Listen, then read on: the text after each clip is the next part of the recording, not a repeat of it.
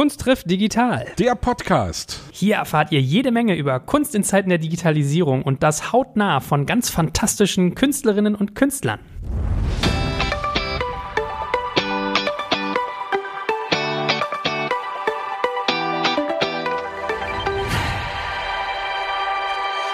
Heute darfst du die Gast, mit dem du auch gemeinsam hast, naja, die gemeinsame Vergangenheit gibt's eigentlich gar nicht so wirklich. Ich habe diese Band entdeckt vor ein paar Jahren und viel, viel, viel zu spät und habe irgendwann angefangen, die ein bisschen äh, zu stalken. Und irgendwann haben wir uns kennengelernt und das ist noch gar nicht so lange her. Also ich bin sehr froh, dass ich eine der großartigsten Sängerinnen äh, aus dem äh, Elektropunk, dass wir die heute zu Gast haben. Meine sehr verehrten Damen und Herren, Riesenapplaus für Jen Bender von der Wahnsinnsband Großstadtgeflüster. Hallöchen.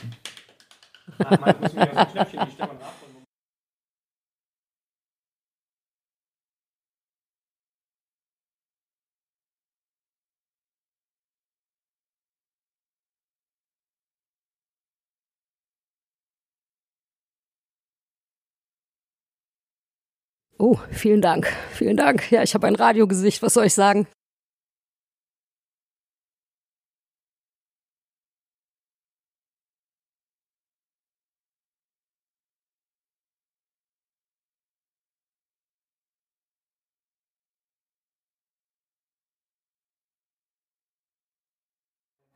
Gerade ist bei mir, glaube ich, gar nichts. Also, oh Gott, es war einmal vor wirklich langer, langer Zeit. Nee, so lang spule ich jetzt mal nicht zurück. Also, und äh, ich habe eine Band oder ich bin Teil der Band Großstadtgeflüster und uns gibt es jetzt mittlerweile seit 2000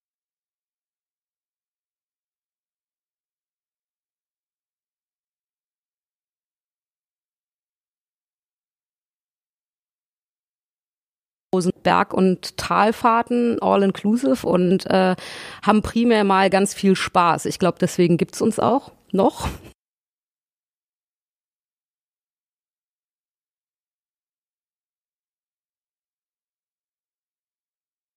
hauptberuflich zu machen.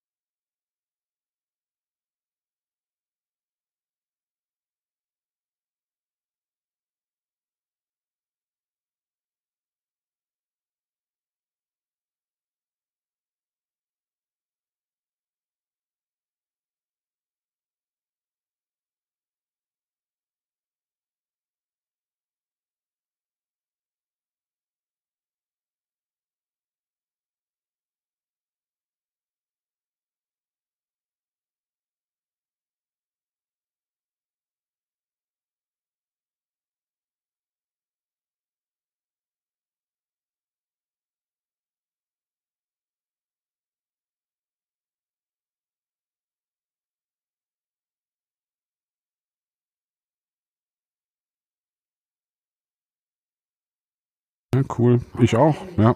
ja.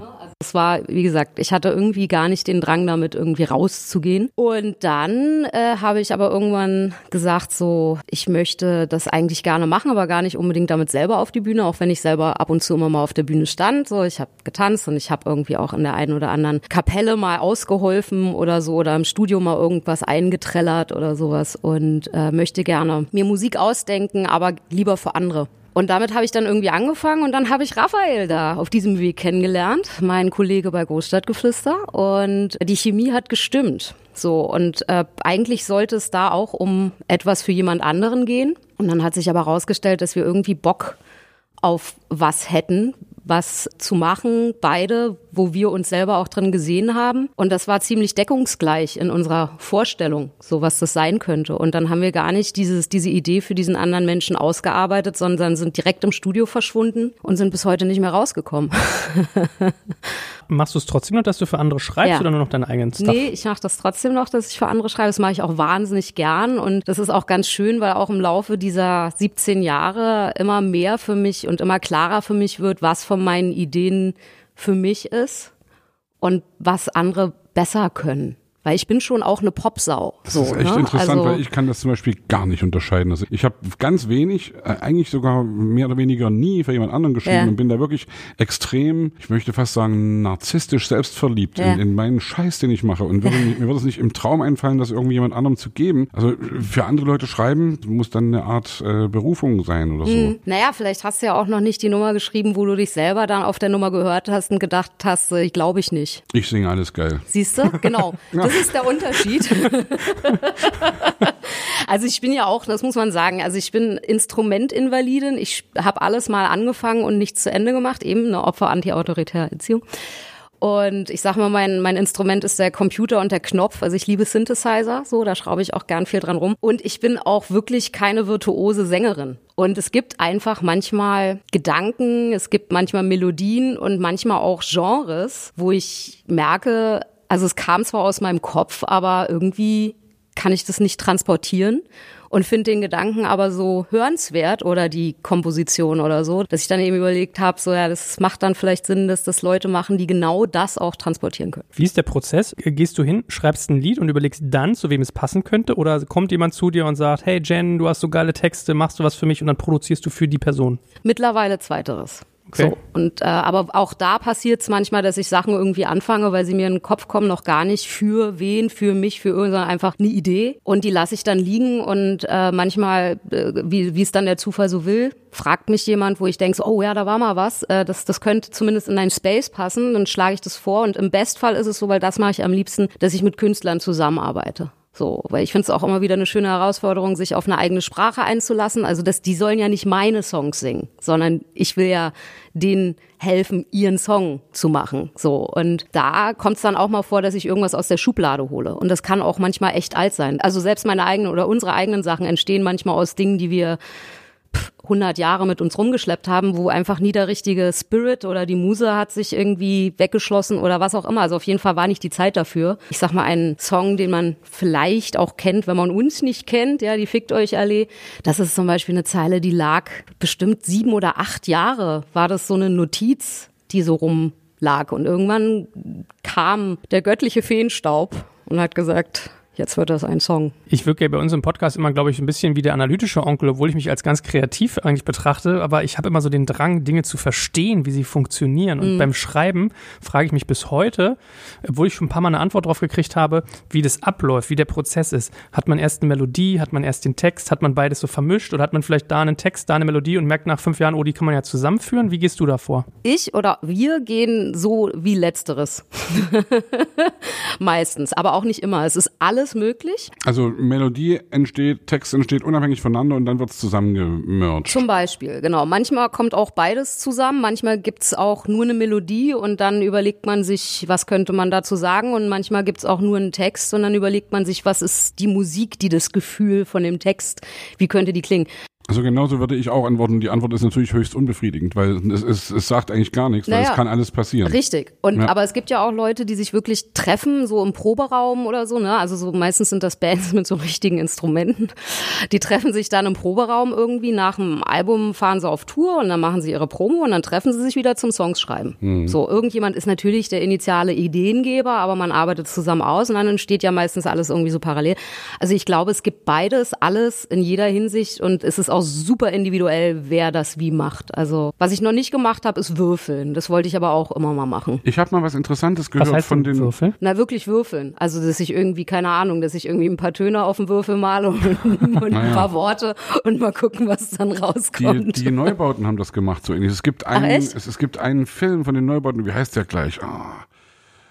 Also auf jeden Fall, wo, wo, wo die Neubauten, Blixer und also, wo die Mhm. alle er erklären, wie sie ihre Songs entstehen lassen, dass sie Ja. mit Karten verteilen, auf denen irgendwas draufsteht, spiel das einen halben Ton höher oder spiel es ein bisschen schneller oder eine Farbe oder keine Ahnung, irgendwie ganz abstrakte Dinge, die dann eben wirklich dazu dienen, die Sachen wirklich entstehen zu lassen. So ein Typ wie Bernd Begemann zum Beispiel aus Hamburg, der als der sogenannte Godfather der Hamburger Schule genannt wird, der sagt ja irgendwie, ein Lied will gern geschrieben werden. Ein Lied ist in dir drin und möchte gern raus, sozusagen. Ja? Und das kann kann ich alles irgendwie nachvollziehen. Die Chance, einen Hit zu schreiben, ist größer, wenn du erstmal anfängst. Ja, ja ich du, glaube, wir haben alle schon so viele Hits geschrieben, die keine geworden sind. Das ja, muss man genau. auch sagen. Genau. Also. Aber du musst eben erstmal anfangen. Du musst erstmal sozusagen fleißig sein oder auf jeden Fall musst du sagen, okay, die Idee spukt jetzt seit einem Tag in meinem Kopf rum und deswegen setze ich mich jetzt mal ran und mache da was draus. Mhm. Wenn du es nicht machst, wird das Lied nie entstehen. Mhm. Ja. Ich finde ja solche künstlichen Konstrukte sich zu basteln, wie du sagst, würfeln oder wie eben Blixer, wie die das wie bei den Neubauten gemacht haben, irgendwie, wie heißt denn dieses Ding? Ich, ich krieg das raus, ich krieg das raus. Ich muss das mal kurz recherchieren und krieg das raus. Mhm. Aber das finde ich einfach höchst spannend, ja. Du musst dich selbst auf die Reise schicken, glaube ich. Und Voll. dann passiert irgendwas. Gibt es denn so eine Art Ablaufplan, der immer gleich ist? Also ich habe ja gehört, wir haben auch mit Sebastian schon mal im, in unseren privaten Gesprächen darüber diskutiert. Gerade in den USA hast du ja manchmal Software, die dir mittlerweile sozusagen vorgibt, welches oder die misst richtig vorher, ob ein Song erfolgreich ist oder nicht. Oder es gibt so reißbrettmäßig gebaute Songs. Ist das bei dir auch so oder ist es jedes Mal so, wapp, völlig anders? Nee, es gibt auch Reißbrett. Also es ist tatsächlich so, es gibt diese unsäglichen Songwriting-Camps, nennt sich das dann. Ja. Da werden dann äh, Schreiber, Komponisten, was auch immer. Also früher waren das Songschreiber, jetzt gibt's einen äh, Texter, einen Topliner und einen Tracker. Tatsächlich gibt's auch noch nicht den femininen Begriff dafür, das sagt einiges. Naja. Und äh, die werden dann einen Tag oder zwei Tage in einen Raum gesperrt und kriegen ein Briefing und dann wird da Schema F runtergerattert. Was machen diese ganzen Rollen, die du gerade genannt hast? Der Topliner macht die Melodie. Der Texter macht den Text und der Tracker macht die, bastelt die Musik am Computer meistens. Und dann okay. gibt es sogar Leute, die nur Hooklines schreiben. Toplines, sollen, richtig. Ja? Das ist echt ätzend. Also leider funktioniert mhm. heutzutage, glaube ich, Popmusik wirklich so, die mhm. neu entsteht. Oder viel, ganz viel, gerade in Amerika ist echt. In äh, Deutschland auch. Ja. Also ich finde das irgendwie ganz befremdlich. Ja, es ist super unromantisch, aber das ist halt auch die Realität. Ich glaube, dass viele Menschen sehr enttäuscht wären, wenn sie wüssten, wie ihr gefühliges Lieblingslied wirklich entstanden ist. Und Topline heißt sozusagen so der Refrain quasi, dieses Hauptmotiv Motiv eines Liedes oder Melodie. was? Ach, Melodie. Die Melodie, okay. also die Gesangsmelodie, ne? so im weitesten Sinne. Also so habe ich das jetzt zumindest für mich äh, verstanden. Äh, ich bin da auch irgendwie ähm, sehr kalt erwischt worden, so, weil ich irgendwann mit einem Team in einem Raum saß, eben genau so. Und dann äh, saß da einer dabei, der die Arme verschränkt hat und jedes Mal, wenn ich was gefragt hatte, nur mit dem Kopf geschüttelt hat und gesagt hat, ich bin Topliner. Okay, äh, was bist du? Ja, ich bin nur Topliner, alles klar. So, dann hat er sich dann fünf Minuten ans Mikro gestellt und irgendwie rumgedudelt so und dann meinte ich so, und das ist jetzt Toplining? Und dann meinte er ja und dann meinte ich, okay, musste ich mich erstmal drauf Musikalischer einlassen. Musikalischer oder textlicher? Also war, war, das musikalisch gemeint oder textlich? Oder nee, nee, nur, nur, nur, Mus also Melodie, Gesangsmelodie. Ja, so hat er ja, das für das sich ja feige, interpretiert. Ey. Ich habe keine Ahnung. Also auf jeden Fall musste ich mich da auch dran gewöhnen. Aber in der Intensität ist mir das jetzt auch nicht mehr passiert, weil ich glaube, die meisten verstehen sich eigentlich als Songwriter. Viele haben auch selber irgendwie, machen Musik oder sind mit der eigenen Musik für ihr Verhältnis gescheitert. Da muss man ja auch nochmal überlegen, was heißt scheitern eigentlich. Sie haben zum Teil nicht erreicht, was sie erreichen wollten, wahrscheinlich das. Und haben dann irgendwann gesagt, ich mache das jetzt für andere. Also ich glaube, die meisten, die da sitzen, sind eigentlich Songwriter oder Songschreiber, Liedermacher, je nach Genre. So, ja, Rapper, ja. ne? Also ich habe gerade gefunden, wonach, wir, wonach ich gerade gesucht habe, dieses Neubauten-Ding. Acht Lösungen heißt dieser Film. Okay. Ein 40-Minuten-Film und zieh das echt mal rein, weil das ist wirklich, wirklich ehrlich interessant. Sie schnitzen sich sozusagen die Kreativität, glaube ich wenn man das so Tierisch. sagen kann. Ich habe hier nämlich, also das ist nämlich das Ding mit den Profis. Ne? Wir sind hier ja wirklich bei Profis. Hier liegt ein Klemmbrett auf dem Tisch, ja, ein Notizblock und ein Stift. Das heißt, ich konnte an dieser Stelle direkt mal diesen Stift zücken und auf diesen Notizblock acht Lösungen schreiben. Ja. Und wo ziehst du denn Inspiration her? Sie kommt zu mir. Erwartest du auf und dementsprechend den Kuss der auch Muse? nicht immer. Also äh, ich muss sagen, im, im, im Fall der eigenen Band, ja. Den Luxus haben wir uns auch irgendwann gegönnt, dass wir gesagt haben, ey, wir müssen auch nicht mehr. Und ich brauche auch nicht mehr als das. Das muss zu uns kommen. Wir müssen Bock haben. Wir haben irgendwann mal gesagt, das muss sich wieder wie Hobby anfühlen, sonst hören wir auf.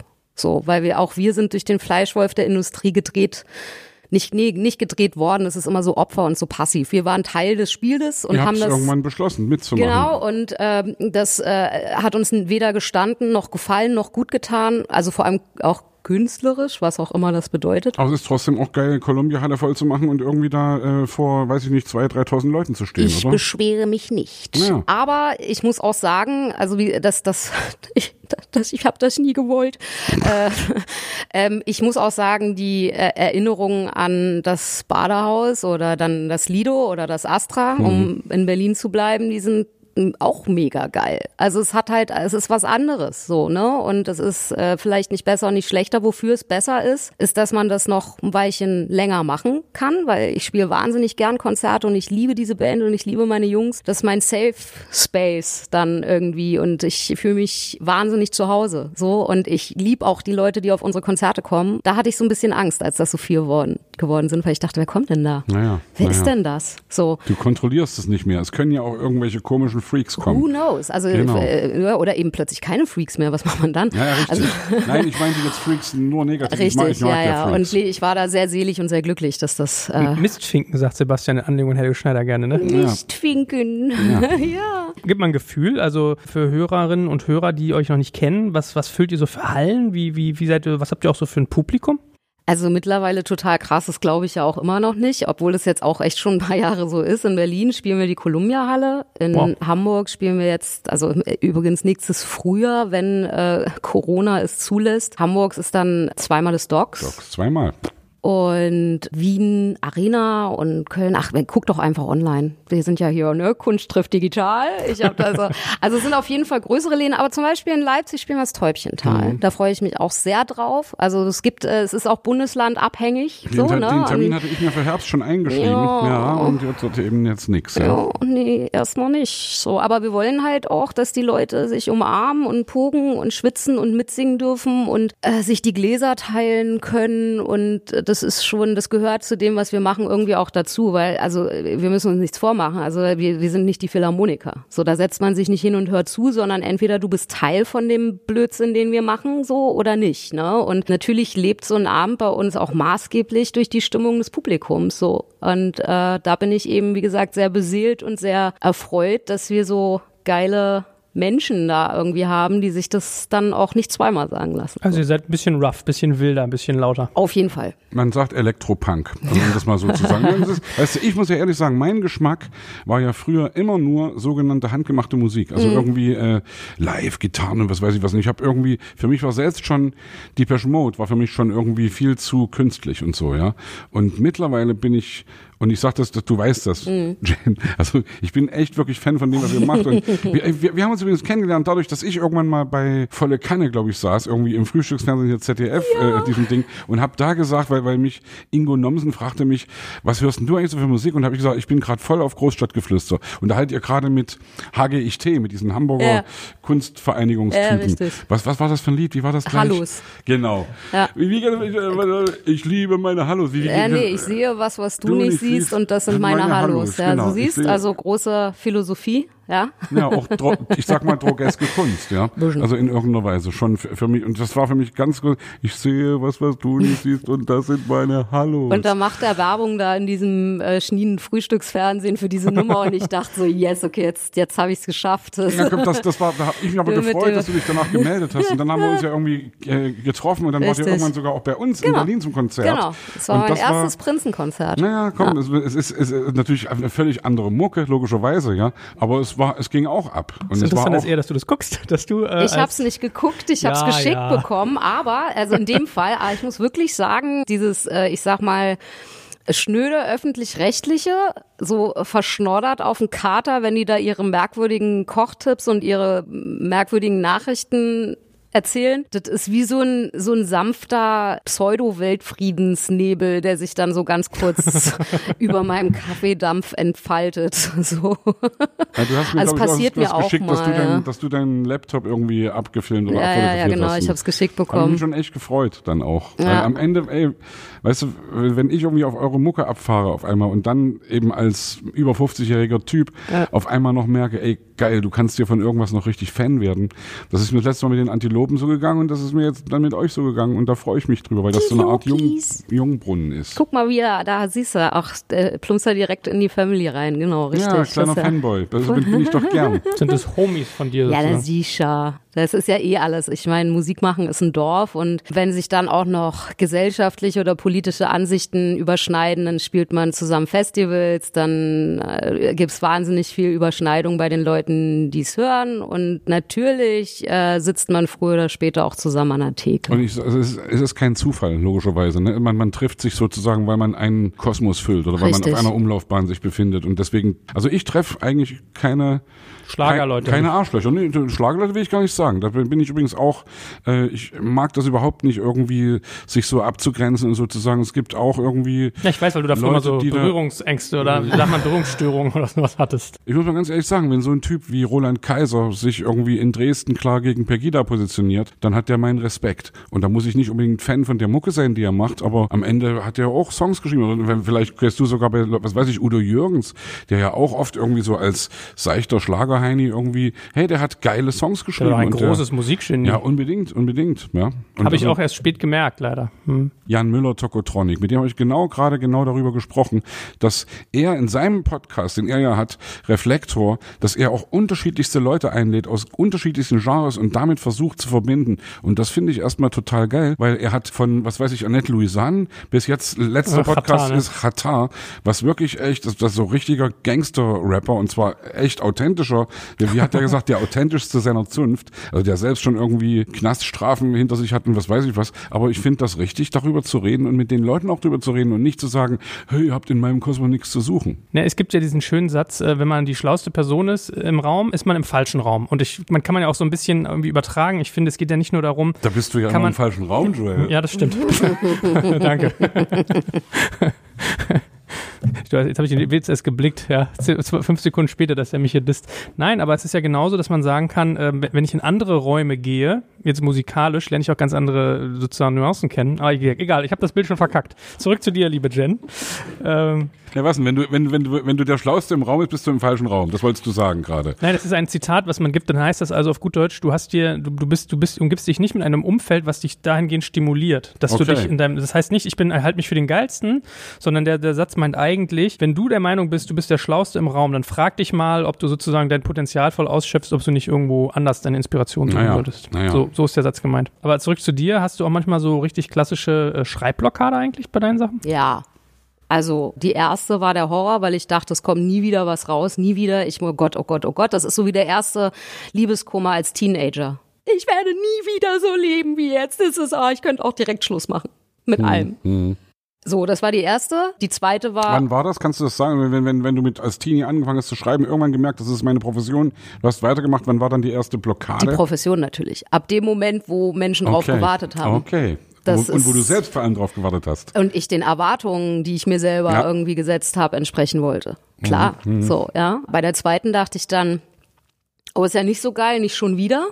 So, aber cool, die ist ja schon mal weggegangen, dann überlebe ich das jetzt vielleicht. Und bei der dritten war ich schon nicht mehr so nervös und dann ist es halt so, ja gut, kommt gerade nichts, dann mache ich mir halt eine Pilsette auf oder so. Das, das, Und mein dann Gott, kommt, also, und nach der dritten Pilsette kommt sie nämlich wieder. ich glaube, ja, Dann das ist halt das Ding. an. Aber ich habe ja auch nicht diesen Erwartungsdruck, den vielleicht auch andere. Also das, weil es mir halt vielleicht dann auch nicht so wichtig ist, dass es unbedingt mein Leben lang genau so weitergehen muss. So und das hat sich halt irgendwann auch entspannt und dementsprechend würde ich es jetzt auch gar nicht mehr als Schreibblockade bezeichnen, sondern eher so, naja, rollt halt gerade nicht, weil es kommt immer irgendwas raus. Also immer. Ich, es ist tatsächlich nicht so, dass ich vorm leeren Blatt sitze, aber dann schreibe ich da irgendwas auf oder mache irgendwas und denke, ich, ich bin schon, während ich darüber nachdenke, so davon gelangweilt. das ist, Naja. Ich will gar nicht weiterdenken, weil sonst schlafe ich ein. Wie lange hielt das denn an, wenn du sagst, meine erste Schreibblockade reden wir von Tagen, Wochen, Monaten? Oh, ich glaube, die erste waren Wochen, dann waren es Monate, dann waren es Tage, ich weiß es nicht mehr. Das ist ja eh, also es hat Sebastian bestätigen können, Zeit ist, ist in diesem Musikerkosmos, da kann ein Jahr zehn Jahre dauern und ein Jahr kann sich wie eine Woche anfühlen. Das ist halt gerade Ja. so, je nachdem, was einen gerade umgibt und in welchem Kosmos man da gerade unterwegs ist, rennt die Zeit entweder an dir vorbei oder sie geht einfach nicht voran. Witzig. Ja, aber, aber so eine Schreibblockade, wenn man es so nennen will, man kann ihr natürlich irgendwie auch ein Schnippchen schlagen, indem man einfach sagt, ich mache jetzt trotzdem weiter und ich versuche jetzt sozusagen fleißig zu sein. Das ist nicht dein Ding, ne? Nee, also ich glaube aber auch nicht an so Sachen wie man muss es nur wollen und man muss nur an sich glauben und es ist halt so, ähm, das ist genau, also es kann, es ist halt auch da super individuell und genau dieses kann einen ja auch nochmal zusätzlich unter Druck setzen, weil dann wird das Papier eventuell immer weißer und weißer und weißer, ja. So schreibst, du, schreibst du deine Texte an. auf Papier oder schreibst du deine Texte in den Computer rein? Ja, das ist mit dem Papier, das ist so schön, das klingt so schön poetisch Romantisch, und so, ja, genau. ja, so bohem, ne? So, nee, also ich, ich schreibe immer mit einer Feder naja, und tauche sie in Tinte. Ja, also nee, in, in, mit, mit, mit, mit, ich mit meinem eigenen Blut. Das wollte ich, gerade ja. sagen, genau, mit Blut. Ja. Mit Blut, dass ich weine. ähm, genau. Äh, nee, mal so, mal so. Also tatsächlich, ich habe auch noch so ein Textbuch so oder ein Notizbuch. Ich habe ein Notizbuch sowohl digital als auch auf Papier und Ja. meistens, also ich glaube, wenn das irgendwann mal gefunden wird, dann kann da keiner was mit anfangen. Also da ist es leichter, glaube ich, ägyptische Hieroglyphen zu entziffern als ähm, meine Und Textbücher. Leist du manchmal auch betrunken Ideen in, dein, in deine äh, Sprachnachrichten ja, das rein? sind die schönsten. also wobei das, also das ist tatsächlich, da sind die melodischen Ideen, die sind dann immer sehr spannend. Also ich höre dann so eine ganze Symphonie in meinem Kopf so Genau. und nehme das auf und höre das genau in dem Moment an und denk, ja Mann, ey, das ist, oh, das ist episch, großartig. Und am nächsten Tag mache mach ich es anders. Dann denke ich, Das, okay. ist, das, das kenne ich insofern, weil als, als, ja, wir wo damals, ist die Tonika? Wo ist die Tonika? Ich weiß es nicht. als wir angefangen haben in Hamburg äh, unsere ersten Platten aufzunehmen, haben wir ja Lindenberg kennengelernt. Mhm. Und der schwankte damals immer so zwischen sehr betrunken und sehr nüchtern und irgendwie sehr klar und sehr verwirrt. Und hat dann Aber irgendwann tut er doch immer gleich, oder? Also So, so, erstmal, ne, ich lasse erstmal überhaupt nichts auf ihn kommen, muss Nein, ich erstmal ganz klar sagen. Ja, er ist für mich nicht ein ganz großer gemeint. Künstler.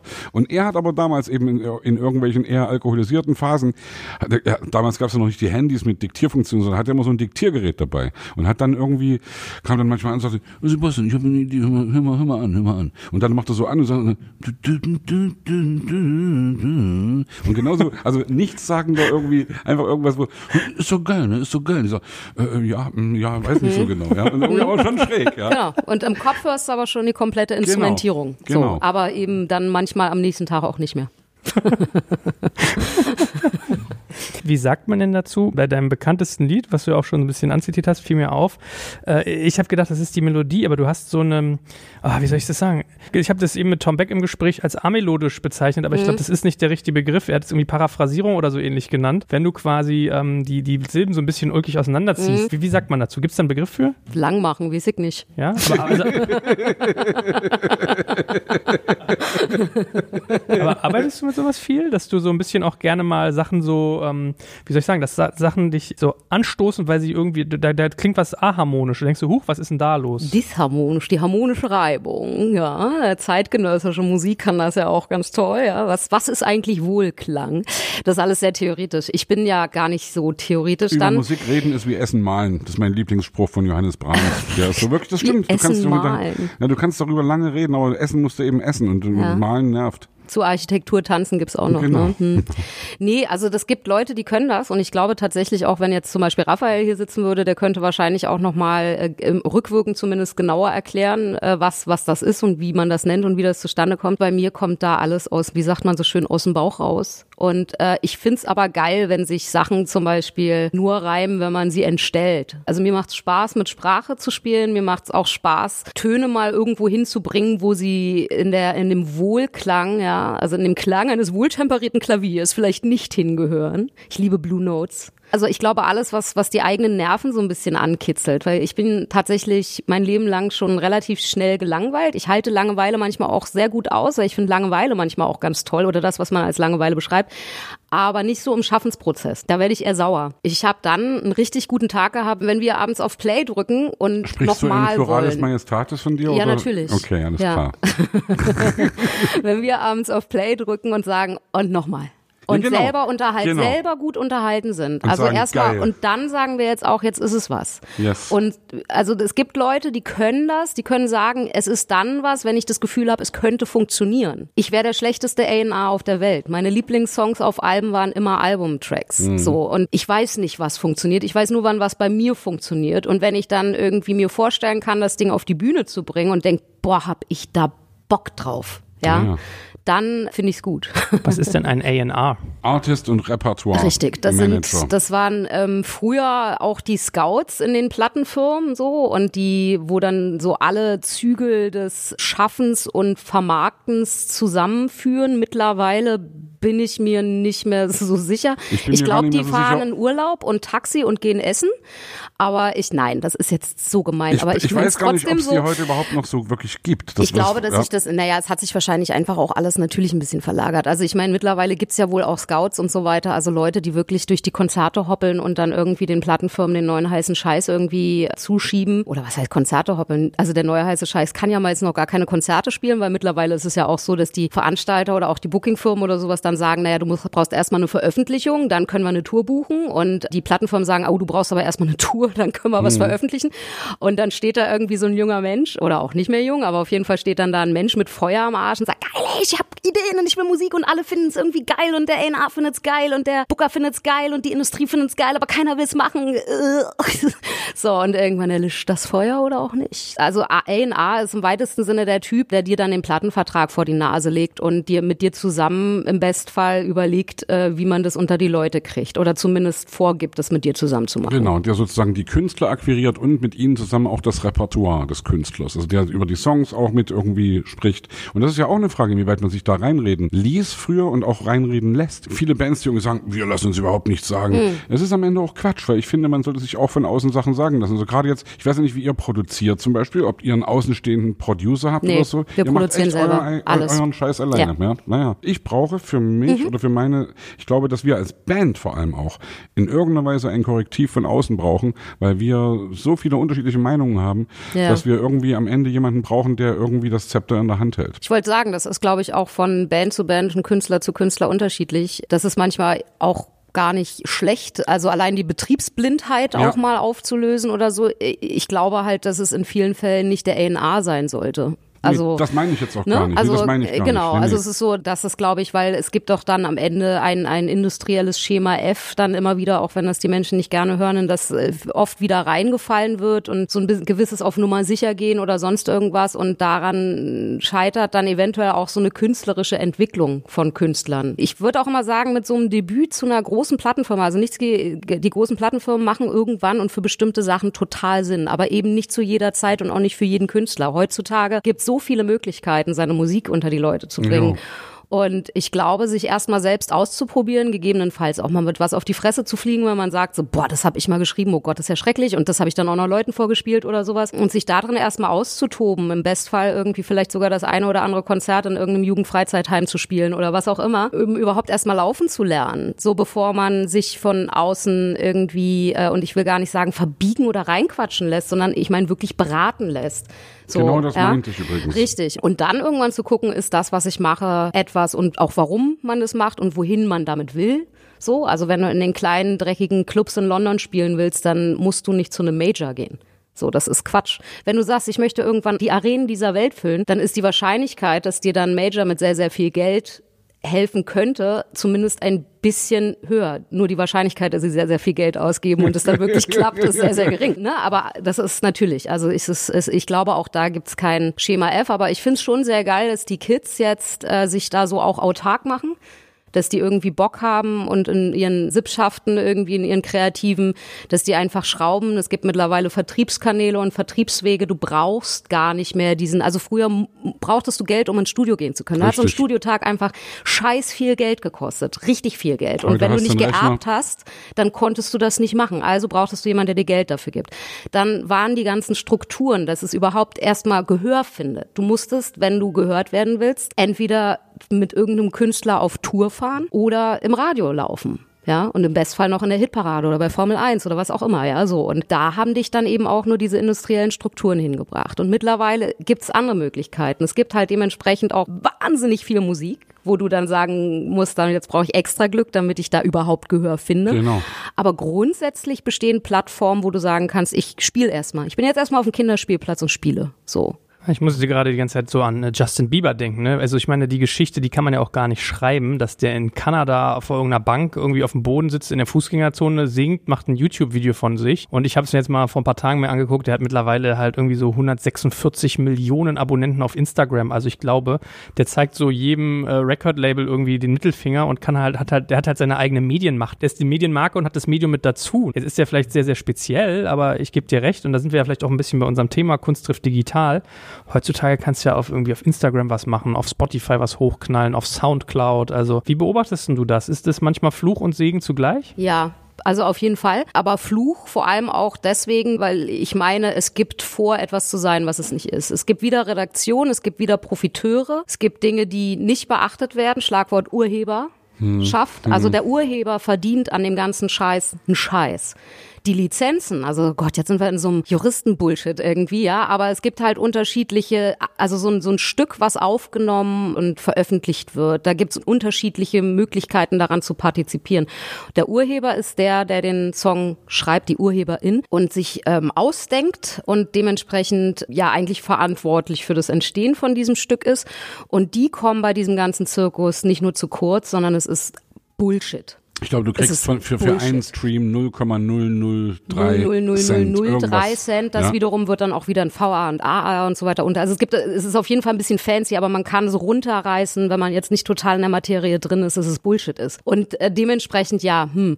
Aber vielleicht muss man sich auch irgendwie mal aus seiner Komfortzone äh, rausbewegen und sagen, gut, es ist also jede Entwicklung hinterlässt auch Blutspuren. Aber was mich eben stört, ist, dass dieses, äh, es tut so, als wäre es etwas, was es nicht ist, so frei nach dem Motto, der Consumer entscheidet entscheidet, so und der ne und die Nachfrage entscheidet und die Leute suchen sich das aus. Das ist Quatsch. Es gibt Redaktion, die entscheidend ist. Es gibt Algorithmen, die entscheidend ist. Die sind mittlerweile super käuflich im Sinne von, du kannst auch noch prima Geld waschen, wenn du Bock hast, ne? Und alles tut so, als wäre es so, dass du könntest jetzt einfach dich irgendwie ein bisschen ausdrücken, dann stellst du es online und dann suchen sich die Leute das aus und wenn du richtig gut bist und ganz doll dran glaubst, dann äh, interessiert sich auch jemand für dich. Und das ist natürlich Quatsch. Du gehst genauso durch Redaktionen durch und in dem Fall jetzt zusätzlich noch durch Algorithmen die entscheiden, ob du gehört wirst oder nicht. Also ich kann dir sagen, auch um mal meine Profession äh, ein bisschen zu beleuchten. Beim Podcast haben wir die Tage auch drüber geredet, warum es da eigentlich keine VG-Wort gibt, weil Apple, Spotify und Co also streamen dein Zeugs und du hast ja das Gefühl, also es ist ja noch so eine Emanzipationsphase. Ja. Jeder kleine Popel-Podcaster draußen freut sich ein Loch im Bauch, wenn er da irgendwie 500 Abonnenten kriegt, aber dass man eigentlich auf seinem Rücken Geld verdient, ja, kriegt ja keiner mit. Richtig. Und bei Apple zum Beispiel ist es so, also ich, ich, ich bin jetzt nicht Mitarbeiter dieser Firma und ich habe jetzt nicht, kenne die ganzen Strukturen, aber was man von außen mitkriegt, ist es eine Person, und das muss man sich auf der Zunge zergehen lassen, eine Person, die für ganz Europa die Podcast-Kuratierung macht. Also wenn du diese Redaktionsgeschichten hast mit New and Noteworthy, ist ja so das äh, sozusagen Label, das muss ich mir überlegen, das macht eine Person.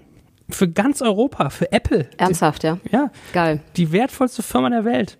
Das ist so. Demokratie. Also. Ja, vor allem das Brutale ist ja, ja wirklich, weil du gerade Apple sagst, also die, die großen Global Player, Apple, Google, YouTube, das sind ja die, bei denen die Kohle am Ende hängen bleibt. Das ist wirklich das, also du hast das eben schön gesagt, Jen, weil wir, wir sind ja keine Maschinenstürmer. Wir wissen irgendwie, die Entwicklung geht so, wie sie ist. Genau. Und da können wir jetzt irgendwie uns drüber aufregen, aber das alte Ding, damals, als die Shellac-Platte erfunden worden ist, haben alle Leute gedacht, irgendwie die Musik stirbt, weil äh, also die Live-Musik stirbt. Bei jeder neuen Entwicklung haben die Leute immer gedacht, scheiße, irgendwas passiert hier. Video killed the radio genau, star. Genau, hm? ganz genau, ganz genau. Und das ist ja nicht so. Es passieren ja immer neue Sachen. Und Richtig. natürlich kann man heute auch sagen, da, dadurch, dass das alles passiert, kommt man sozusagen wieder auf die, auf das Grundding. Der Musiker ist eben der, der sich auf eine Bühne stellt und dadurch also mit seinem Live-Auftritt das Geld verdient. Richtig. Und das ist vielleicht auch in irgendeiner Weise ganz gesund. Würde ich alles gut finden, wenn es nicht so wäre, dass die Kohle, die eigentlich dem Musiker oder beziehungsweise dem Schöpfer der Musik oder des Textes zusteht, bei irgendwelchen anderen Leuten landet, nämlich bei den großen Konzernen. Genau. Also da, und deswegen und das eben dann auch unter dieser Scheinheiligkeit, dass sich dann irgendwie äh, so ein Spotify-Pinsel da hinstellt und brüllt, ja, es reicht halt nicht mehr alle drei Jahre ein Album rauszubringen. Mhm. Boah, Alter, also das weißt du so, ne? Und das ist halt diese Scheinheiligkeit, es geht um Musik und oh, und die Leute und hm und so und das ist so, also ich kriege da richtig Gewaltfantasien.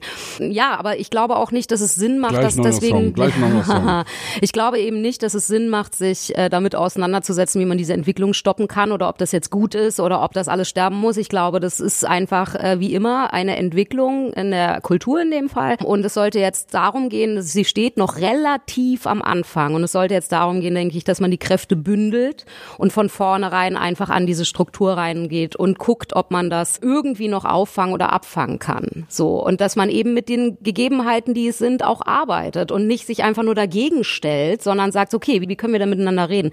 Und die GEMA tut das ja zum Beispiel. Die böse, böse GEMA, auf die immer alle rumhacken, ja, ist, äh, und das möchte ich allen Danke, Jane, du redest mir gerade echt, du sprichst mir aus der ja, Seele. das möchte ich gern allen jungen Komponistinnen und Texterinnen äh, ans Herz legen, sich damit mal auseinanderzusetzen, was die auch für einen machen können. Und ich mache an dieser Stelle möchte ich auch ein bisschen Werbung machen. Äh, wir haben nämlich ein ähm, Verso heißt das, ja, das ist sozusagen, wie soll ich sagen, eine, äh, wir, wir, erfinden die, die GEMA-Lobby neu in Jung, ja, also es ist wie eine Gewerkschaft, die gegründet worden ist äh, und äh, dadurch, dass es diese diese Kräfte gebündelt bei in diesem ganzen Urheberzirkus vor allen Dingen immer für klassisch oder für die E sogenannte E-Musik, eine ernste Musik ähm, und nicht für die U-Musik gab, äh, ist das jetzt zusammengekommen. Guckt euch das mal an, Verso, ja. Und das ist nämlich ein Haufen, da kann, könnt ihr auch beitreten, wenn ihr möchtet, die sich dafür einsetzen, dass A, erstmal alle informiert sind. So, was sind deine Rechte, was sind deine Möglichkeiten und B, tatsächlich auch auf europäischer Ebene in den Kampf ziehen, um genau an solchen Stellen irgendwie anzusetzen. So und ähm, nichts gegen die Damen und Herren von der GEMA, aber die waren sehr lang jetzt schon dabei und da ist so ein bisschen so eine Generation übersprungen worden. Es ist so ein bisschen ergraut. Und diesen Menschen würde ich jetzt auch nicht zumuten, zu sagen, jetzt fuchst ihr euch aber mal in das ganze digitale Grundwissen ein, so, sondern da haben sich jetzt Leute zusammengetan und äh, haben das gesagt, also, da muss man jetzt angreifen. Ja, ich meine, man muss ja auch, es ist ja auch ein vielfältiges, sozusagen ein vielfältiger Bereich. Wenn ich jetzt mal an so Sachen zurückdenke wie Napster, ist es, glaube ich, schon echter Fortschritt, dass Künstler jetzt eine Plattform haben, wo zumindest ein bisschen Geld fließt, die man quasi auch als Marketing-Tool benutzen kann, versus früher haben die Leute sich das einfach runtergeknallt und du warst eigentlich nur gefrustet und konntest gefühlt nichts gegen tun. Aber nichtsdestotrotz, also diese viele Macht in den Händen von sehr wenigen, finde ich auch Richtig. schwierig. Ja, das ist ja immer wieder. Also ich meine, äh, Kapitalismus, Baby, was soll ich sagen? Und wir sind ja auch alle nicht frei davon. Also ich meine, mein Gott, was. Ich was, warte zum Beispiel auf den Tag, dass Spotify auf die Idee kommt zu sagen, hey, liebe Podcaster, ihr dürft jetzt keine Werbung mehr in eure Podcasts einsprechen, das machen wir alles über unser System oder Spotify soll werbefrei sein, weil, hm, so dann gehen für uns halt wirklich äh, Tausende von Euros flöten, Mhm. ne? So und im, im Musikbereich ist das ähnlich. Aber hol uns doch mal ab, wie ist es denn bei dir, wenn du ähm, Songs schreibst? Wie verdienst du denn dein Geld? Wie sind das GEMA-Einnahmen? Kommt so ein Künstler und kauft dir die ab? Wie ist das? Nee, abkaufen nicht. Ich bin ja GEMA-Mitglied und meine Urheberrechte gehören laut Urhebergesetz mir und sind nicht käuflich. Dein, Ja? dein Nutzungsrecht aber. Hm. Hast du einen eigenen Verlag? Hab, habt ihr einen eigenen Verlag? Ich bin verlagsfrei. Ah ja. Genau. Ah ja, also Äh, 100 Prozent Ich bin GEMA. 100% verlagsfrei, mache das aber eben auch deshalb, weil ich das auch fair enough finde. Wenn mir jemand was reinholt sozusagen, dann äh, gebe ich auch gerne ab. Hm, So, also das ist eben das Ding. Ab dem Moment, wo mich jemand haben möchte und mir eine Möglichkeit gibt, ja, die ich sonst nicht hätte, sage ich auch, okay, dann kriegst du ja Verlagsanteil zum Beispiel. Es gibt ja einen spitzenmäßigen Witz, ich glaube, ich habe den hier schon mal erzählt. Ich muss ihn auch noch mal erzählen, weil er gerade echt gut passt. Ja, dieser, wenn, wenn, wenn, wenn in der Familie eines reisenden Volkes ein Kind geboren wurde, wurde über die Wiege des Kindes auf der einen Seite eine goldene Uhr gehängt und auf der anderen Seite eine Fiedel, eine Geige, eine Chardash-Fiedel. Äh, wenn das Kind nach der Uhr gegriffen hat, ist es ein Hühnerdieb geworden und hat sich im Leben mit Diebereien, mit, mit kleinen Kriminalitäten durchgeschlagen. Wenn es nach der Geige gegriffen hat, ist es ein Chardash-Geiger geworden oder eine Chardash-Geigerin. Okay. Wenn es nach beiden gegriffen hat, ist es Verleger geworden. Und das ist für mich schon, wo, wo ich dann echt denke, ja, Ah ja.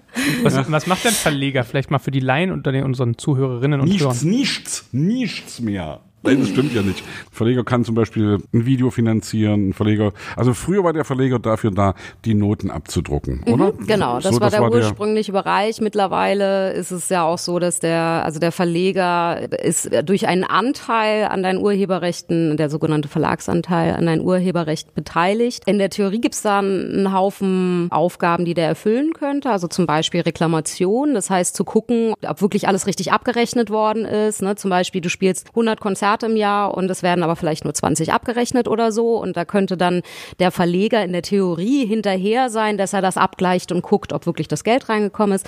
Musikverlage, wenn du jetzt zum Beispiel so wie ich auch Songs schreibst für oder mit anderen oder so, könnte in der Theorie auch jemand sein, der dir hilft, da reinzukommen. Da gibt's auch Verlage, die das gut machen, so und andere Verlage behaupten es und machen es nicht und, und dich so ein bisschen ja begleiten, managen und vor allem aber auch den ganzen unangenehmen rechtlichen und papierkramlichen Kram für dich Administrative Dinge. Übernehmen. Genau. Das fängt an bei einem Song anmelden und äh, hört auf, eben bei da die Auswertung zu kontrollieren. In der Theorie. In der Praxis ist das auch manchmal anders. Ist es eigentlich möglich? Wir haben, glaube ich, heute oder gestern bei uns im Team ähm, diskutiert über die ähm, Erfinderin von Bibi Blocksberg und Benjamin Blümchen. Und da hatte jemand gesagt, die hätte alle ihre Rechte damals verkauft mhm. und verdient nichts mit an dem ganzen Kram. Echt? Ist, ist sowas möglich, dass man auf Lebenszeit quasi sich Verdienst ausschließt von Dingen, die man geschrieben hat? Also wie gesagt, soweit ich weiß, Achtung, ich meine, ich bin ja auch, also Gott, ich, ich bin da jetzt schon, wir sind da jetzt schon so tief drin, das ist alles so gefährliches Halbwissen, Kinder. Bitte naja. glaubt mir nichts, was ich sage, schlagt alles nochmal nach. Gebt jetzt mir nicht mit diesem Wissen an, ja. Ich, ähm, aber soweit ich weiß, als Mitglied dieser Verwertungsgesellschaft GEMA kannst du diese Dinge nicht verkaufen. Ich nee, weiß nicht. Ich auch nicht. Das stimmt, das hat das uns geht nicht. Aber es gibt ja noch Nutzungsrechte, hm. ja, und äh, in der Musik dann noch Lizenzrechte, also an den Masterspuren und so. Und da gibt's ganz viele unterschiedliche Möglichkeiten, Rechte zu veräußern und an Rechten zu partizipieren. Und das wäre jetzt der Moment, wo ich meinen Anwalt anrufen würde und fragen würde, sagen. wie war denn das mit Baby Blocksberg und Benjamin Blümchen? Kannst du mir sagen, was da passiert ist? So, das gibt's ja auch von dieser, diesem großen mhm. Sportbekleidungshersteller. Mit dem Swoosh, ne? Genau, den, den Namen ich jetzt nicht nennen möchte.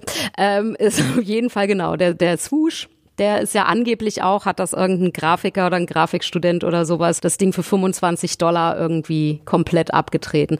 In den Staaten soll das übrigens gehen. Also da Richtig. scheint das auch legal zu sein und das ist leider die Tragik auch, dass gerade was so Industriejobs, Film, Werbung und so, ne, dass dann, wenn dann so international agiert wird, dass sie mit so einer totalen Selbstverständlichkeit den Total Buyout wollen. Für gerne auch mal ein Apple und ein Ei. Das heißt mhm. auch dein Urheberrecht. Und dann sitzt er erstmal da und sagt, ja, ja, ich bin Mitglied des EU äh, EU und dann ein anderes Urheberrecht und dann übrigens auch noch bei der GEMA und ich darf das gar nicht und dann, ne? Also es ist auf jeden Fall fancy, wie da auch agiert Hast wird. du schon international geschrieben? Hast du schon für Amis geschrieben? Lass mich überlegen. Naja, also ich habe schon äh, auf Englisch Dinge getan, aber ich habe jetzt noch nicht für einen großen amerikanischen Superstar geschrieben. Nein, das habe ich nicht. Für wen schreibst du denn eigentlich so? Kannst du das erzählen? Ach, da bin ich immer ein bisschen vorsichtig, weil es gibt ja auch Leute, die, die, denen das noch so ein bisschen unangenehm ist, weil das ist auch in Deutschland anders. So, wenn du da England oder, oder die Staaten nimmst, das kann ich aber auch nur aus der Ferne beurteilen, weil da, ich check ja auch nur die Instagram-Channels von den großen Superstars. Ich kenne die ja nicht, ne? Aber ähm, da ist das gang und gäbe, dass man auch so ein bisschen protzt mit den Songwritern, die man mit im Studio hat oder mit den Produzenten, mit denen man arbeitet. Und dann äh, schämt sich eine Beyoncé nicht, dass da 25 Autoren äh, in diesem Song stehen, weil da irgendwie 25 Leute in diesem Studio abgehangen haben und irgendwie irgendwie jeder auch mal was dazu gesagt hat und so. In Deutschland ist das noch so ein bisschen anders. Das ist noch so, das ist noch so, so Schande, Schande, Schelte irgendwie, wenn dann irgendwie rauskommt, dass irgendein Künstler vielleicht diesen Text und diese Melodie nicht ganz alleine kreiert hat, dann wird die komplette, die, die Klaviatur der Authentizität, ja, die ist in Deutschland ja so wichtig, äh, und das wird alles dann so plötzlich in Frage gestellt ja, schreibt seine Songs nicht selber, ist äh, alles Lüge und so. Und das ist halt was, das äh, beobachte ich und das möchte ich auch gern respektieren. Deswegen überlasse ich das gern den Künstlern selber, dann, wenn sie gefragt werden oder wenn sie es erzählen möchten, weil ein paar gibt es natürlich auch dabei, die sagen, hey, wir hatten eine gute Zeit im Studio übrigens, als ja, und da war die Jen auch dabei und so.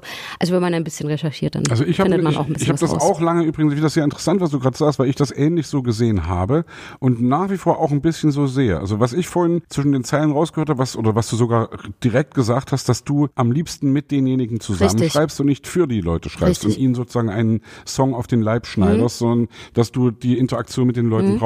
Wir haben dieses Jahr das erste Mal, also für unser nächstes Jahr 30.000 Jahre die Prenzen, wo, wo, wo ich mich echt drauf freue. Ich habe mit verschiedenen Leuten jetzt angefangen, ich habe mich mit ganz verschiedenen Leuten getroffen, weil die Plattenfirma gesagt hat, Leute, guckt mal ein bisschen aus eurer Grütze raus. Versucht ja. mal irgendwie über den Tellerrand zu gucken und äh, ihr kennt euch so lange und äh, versucht mal frischen Wind reinzubringen, indem ihr mit anderen Leuten schreibt. Und ich war am Anfang dagegen, weil ich gedacht habe, nee, wir müssen als Band irgendwie mhm. aus eigener Kraft und bla bla bla. Mhm. Äh, natürlich Bullshit, weil es kann dich am Ende nur weiterbringen. Und ich habe wirklich die Erfahrung gemacht, gerade mit zwei Leuten, die ich kennengelernt habe. Du kennst mindestens einen, du kennst äh, Joe von Jennifer Rostock. Ja. Mit dem habe ich Gut. echt wirklich gute Songs zusammengeschrieben. Ja. Und ich habe mich gefreut, dass das so funktioniert und dass es wirklich wie ein Jungbrunnen ist. Ja. Wenn du das machst, wenn du neue Leute triffst und wenn du irgendwie, du funkst auf einmal ganz anders und es funktioniert. Was ich scheiße scheiße finde. Also ich gehe damit sehr offensiv um und ja. sage, hey, geil, ich finde das richtig und finde es gut, mich bringt das weiter und ich merke irgendwie, ich komme auf neue und andere Ideen und ich bin froh, dass ich mich darauf eingelassen habe, obwohl ich am Anfang dagegen war. Was ich doof finde, wenn Leute so tun, als ob es alles auf ihrem Mist gewachsen ist und überhaupt nicht darüber. Und äh, ich bin Songwriter und habe Songs geschrieben und dann guckst du irgendwie auf Platten ja. und siehst dann, da stehen irgendwie 25 Leute drauf, die den Song ja. geschrieben haben. Und das finde ich irgendwie einfach ein bisschen mit fremden Federn schmücken. Und ja. das, das finde ich dann, also ich finde es nicht gut. Am Ende soll jeder das machen, wie er will. Aber ich sag dann lieber offensiv, hey, ich habe hier mit dem und dem oder ich habe mit, mit Leuten zusammen was gemacht. Und ich hab, bin mir übrigens auch nicht so schade am Ende, wo ich auch immer dagegen war, in Anführungsstrichen nur Interpret zu sein. Natürlich mache ich am liebsten meinen eigenen Scheiß. Natürlich bin ich am liebsten der, der sagt, ich, ich, ich, hab ich geschrieben. Ich wäre so gerne Millionär. Mein Lied, weißt du? Aber am Ende kann ich auch heute sagen, hey, du musst ein Schwein sein, ist irgendwie, haben Udo Lindenberg, Lukas Hilbert, äh, Annette Humpe, Fabian Harloff, äh, vier Autoren. Und ich habe da eigentlich gar nichts damit zu tun gehabt. Das Lied kam irgendwann angeflogen und wir haben das eben gesungen. Und ich singe es heute trotzdem mit Inbrunst und obwohl ich es nicht selbst geschrieben ja, habe. Ja, aber du hast es selbst so gemeint. Ich habe es selbst so, ich hab's und das so, ist so eben gemeint. das Ding und darum geht's, glaube ich. Also ich finde es erstmal sehr ehrenhaft, gerade wenn äh, Künstler, die eine Öffentlichkeit haben, da auch sagen, das ist kein, kein Grund. Makel. Ja, das ist kein Makel, weil auch ein Interpret, äh, das kann nicht jeder. So, im Gegenteil. Also das ist, äh, das hatten wir ja vorhin, dass ich manchmal auch Sachen mache, die ich selber nicht, äh, selbst wenn ich wollte, ich, ich könnte gar nicht. Ich kann es nicht delivern, damit das transportiert wird. Ich habe gerade einen Text, ich könnte, wenn ich wollte, doch ich will es scheinbar nicht so richtig. Super, das ist eine geile Zeit. Da ist es doch. genau, also das finde ich sehr ehrenhaft, aber ich muss eben auch sagen, einfach aufgrund dieser Verurteilung, die nach wie vor stattfindet, also ich, ich möchte Menschen nicht dafür verurteilen, dass sie keine Heldenschritte wagen, weil die Ersten, die es machen, die kriegen dann eben manchmal auch gern auf den Deckel. Dann kommt es aber auch natürlich drauf an, wer bist du, wer sind deine Fans, so, ne, so was, was, was wollen die von dir und so. Und ich verübel das deswegen erstmal niemandem mhm. so, aber eben wenn Menschen dann anfangen irgendwie damit, ja, und sagen, ja, das war einfach, weil darum geht's ja, es war eine gute Zeit im Studio. Man macht zusammen Musik. Richtig. Darum geht's doch. Also ja. auch auf der Bühne beschwert sich doch auch keiner, dass dann denn nicht der eine Typ alle Instrumente spielt. Das ist doch völlig klar, dass der spielt Schlagzeug, weil er Schlagzeug spielen kann, der spielt Bass, weil er Bass spielen kann und die spielt Keyboard, weil sie Keyboard spielen kann. So und äh, das ist halt, äh, da, da, da sagt doch auch keiner, du spielst ja ein Schlagzeug gar nicht selber, du hast den Rhythmus nicht, so weißt du, das ist ja mhm. Quatsch. Ich habe gerade so an, den, an eine Parallele gedacht, ähm, Ghostwriting. Ich habe einen Bekannten, der jetzt irgendwie sein zweites Buch rausgegeben, dann ja, hier mein zweites Buch, das habe ich wieder geschrieben mit bla bla bla bla bla und dann liest du fett seinen Namen oben drauf und dann klein den Namen des Autors da drunter und du weißt halt genau, der hat ihm wahrscheinlich irgendwie so 50 Sprachnachrichten drüber geschickt oder sich mit dem mal äh, vier Stunden zum Videocall zusammengesetzt, mhm. diktiert ihm in die Federn, der Typ schreibt. Und beim Buch ist halt so, da ist halt das geschriebene Wort so 100 Prozent der Leistung. Vielleicht noch das Cover und das war's, ja. So Strukturierung und Wortwahl und so weiter. Aber bei einem Song, finde ich, da hast du ja irgendwie die, die Instrumente, den Gesang, dann den Text. Da ja. finde ich das eigentlich gar nicht ehrenrüchig zu sagen, ja, der Onkel da hinten, der, der spielt die Klampfe, ja. der Onkel Richtig. da im Publikum hat es geschrieben und ich bin halt der, der geil singt. Bumm. Genau. So. Frank genau. Sinatra, irgendwie, es gibt so viele Beispiele, Elvis, die die irgendwie ganz wenig geschrieben haben. Ja, wen, also wen es interessiert, das ist mittlerweile ganz einfach. Das finde ich übrigens auch ganz schön bei dem äh, Musikstreaming-Anbieter mit dem grünen Punkt. ähm, da gibt's ja diese drei Pünktchen und da kann man auf Song-Infos gehen. Hm. Da stehen im Regelfall die Produzentinnen und die AutorInnen äh, mit drin. Das stimmt nicht immer, muss ich leider sagen. Naja. So, das sind manchmal ist auch so ein bisschen Wusel. Aber grundsätzlich kann man, wenn es einen interessiert, da auch mal vorbeischauen und mal gucken, wer hat eigentlich an diesem Song mitgearbeitet. Vielleicht gründe ich irgendwann mal so eine IMDB für Musik und lass mich dann von irgendwie Spotify oder Amazon kaufen, siehst du? So, Zack. Zack, Businessmodell. Genau, Kapitalisten so, Da haben wir es. Ach, wer ist das nicht von uns? Ne? Ja, also. Das finde ich immer komisch bei Künstlern, äh, gerade aus dem linken Eck, wenn die alle mal so Kommerz ver verurteilen und in Wirklichkeit wünschen die sich das auch alle auch so ein bisschen Erfolg, Sichtbarkeit, oder? Also naja, es ist halt immer die Frage, was defin wie definierst du Erfolg? Ne? Für den einen ist es irgendwie Applaus von maximal vielen und von den anderen ist es Applaus von ganz bestimmten. So, mhm. ja. Und da will ich auch gar nicht von Quantität versus Qualität sprechen, sondern es ist halt einfach eine andere Herangehensweise. Ja. Wenn dein Erfolg ist, dass du äh, im süddeutsche Feuilleton gefeiert wirst und dann irgendwie ein paar ausgewählte Menschen zu deinem Konzert kommen, so, dann ist das dein Erfolg. Und wenn jemand anders sagt, ich will den Kick, ich will den, den, den Adrenalinstoß, wenn 20.000 Leute mit mir zusammen singen, dann ist das sein oder ihr Erfolg. Ja, es so. hat ja manchmal einen gewissen Charme. Also ich weiß, als Jan Müller von Tokotronic hier bei uns war, äh, hat er irgendwie auch erzählt, dass es in seiner Branche so schwierig ist. Kommerz, das ist so ein Wort, was ganz übel Das ist so 90er. Das ist, Kommerz ist so 90er. ey. Das ist Und dann hat er aber erzählt, er findet total geil, wenn ihn Coca-Cola sponsert, wo ich dachte, das ist, glaube ich, die kommerziellste Firma, die es gibt, ja. Das hat er nicht so. ernst gemeint, das war Ironie, oder? Ich bin mir da auch nicht so sicher. Ja, Aber. Jan ist ja natürlich auch ein Typ, der, also da muss man dazu sagen, dass die ganze Hamburger Szenerie, Hamburger Schule und so, das ist nochmal drei Nummern härter als jegliche andere Independent-Szenerie. Also da, da ist jede Art von kommerziellem Erfolg ein Wahnsinnsmakel gewesen. Ja. Na und trotzdem schauen sie dann alle zu Tokotronik hoch, Ja, ne? klar, die dann halt klar. irgendwie die Läden voll machen. Also Oder zu ich, ich dieses dieses Stern äh, dieses die äh, Spitze des Eisberges. Ja, richtig. Dieses Paradoxe und dieses Widersprüchliche, wie sie ja äh, wahrscheinlich das, was j- jeder Mensch, äh, weil er einfach Mensch ist oder Menschin äh, in sich trägt, ähm, das wird natürlich dann bei solchen, ähm, ich sag mal, in der Unterhaltungs Welt noch mal so sichtbar, ne? Also ich mache das alles nur für mich und ich brauche auch kein Publikum und äh, dann sage ich, na ja, aber ab dem Moment, wo du es deiner Mama zeigst, brauchst du Reaktion.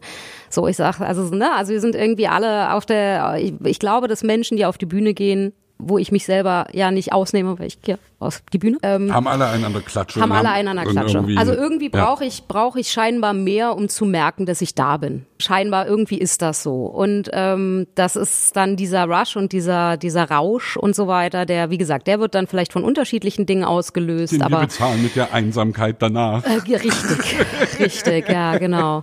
So, also das ich, also jeder, der mir sagt, er macht das nur für sich und das aber anderen zeigt, da sage ich, na ja, also ich glaube, wenn wir jetzt da nochmal mit einem Therapeuten drüber reden, da kommen nochmal ganz andere Sachen bei raus. So, ja. Es klappt, es war halt auch so in und es klingt so toll, es ist so künstlerisch, es ist so Avantgarde und so, ja, es ist so irgendwie und sich Ja, dem also- Kapitalismus versperren und so. Natürlich ist es, aber es ist halt, mein Gott, ey, wir sind alle total, also wir leben hier an einem wahnsinnig privilegierten Ort zu einer wahnsinnig privilegierten Zeit und das ist alles vor allen Dingen privilegiert, weil dieser Kapitalismus so ist, wie er ist. Wir können uns dem nicht so einfach entziehen. Wir können ihn verurteilen, das ist total richtig. Aber dann muss ich sagen, Leute, Steigt nie wieder in ein Mercedes-Taxi ein. dann wird's auch schwierig zu sagen, dann stellt halt keine Rechnung nach dem Konzert, dann nehmt halt kein Geld für Tickets, dann weißt du so, dann, also ja, was ist denn ja, ja. los? Der, aber wie gesagt, der Widerspruch in allen von uns. Ich glaube, wir können es einfach nur, ja, so, so gut, gut machen, wie es uns möglich ist. Und schwierig finde ich es aber dann, wenn andere für ihren Weg so unglimpflich verurteilt werden. Ja, weil Jo. sich jemand entscheidet, ich möchte maximal viele Menschen erreichen, dann zu sagen, dann bist du ein Scheißmensch. Das, das reflektiert Jan Das ist von übrigens oben nach extrem unten. auch so. Das ja. ist von oben nach unten treten. Das Ja. ist so die geistige Elite, so Ja. ne, die so. Das ist, das finde ich irgendwie hässlich. Mag Mhm. ich nicht. Bäh.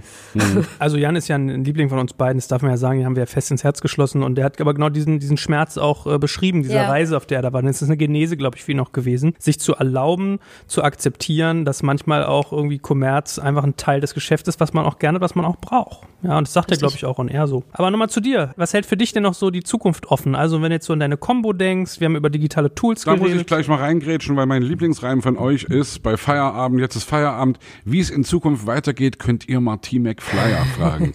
Das ist mein Lieblingsreim von euch, ehrlich. Das finde ich, also finde ich so schlau und finde ich so, äh, so witzig und so klug.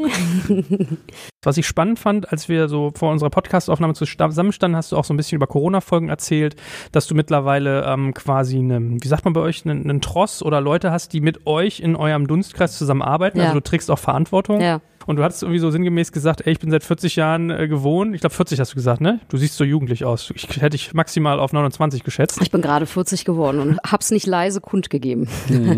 äh, du hast gesagt, seit 40 Jahren bin ich eigentlich gewohnt, äh, manchmal nicht zu wissen, wie ich nächsten Monat meine Miete zahle. Ja, genau. So, Mach mal da die 20 Jahre draus. Die ersten 20 war es noch entspannt. okay, da hast du noch No. sozusagen Eltern und dann Ja, kam ja, BAföG genau. und dann BAföG habe ich nicht bekommen. Oh ja. Aber Genau. wie, wie ist das bei dir, meine, also A, nochmal sozusagen als Abschluss zu dem ganzen Thema Schreiben, kannst du davon leben auch, dass du für andere geschrieben hast Mhm. und kannst auch mal sagen, okay, jetzt kann ich mal so eine Durststrecke auch überwintern oder musst du immer auch tun? Puh, ähm, also die, ich sag mal, das, was ich äh, für die anderen schreibe, äh, da verdiene ich tatsächlich auch hauptsächlich, also der Großteil geht über Live. Ah, okay. Ich schreibe gern mit Menschen dann eben ja auch Alben oder Songs, die vielleicht jetzt nicht auf Radio gebürstet sind oder so, aber die die Künstler dann doch irgendwie habe ich da immer, haben wir immer eine gute Zeit scheinbar gehabt.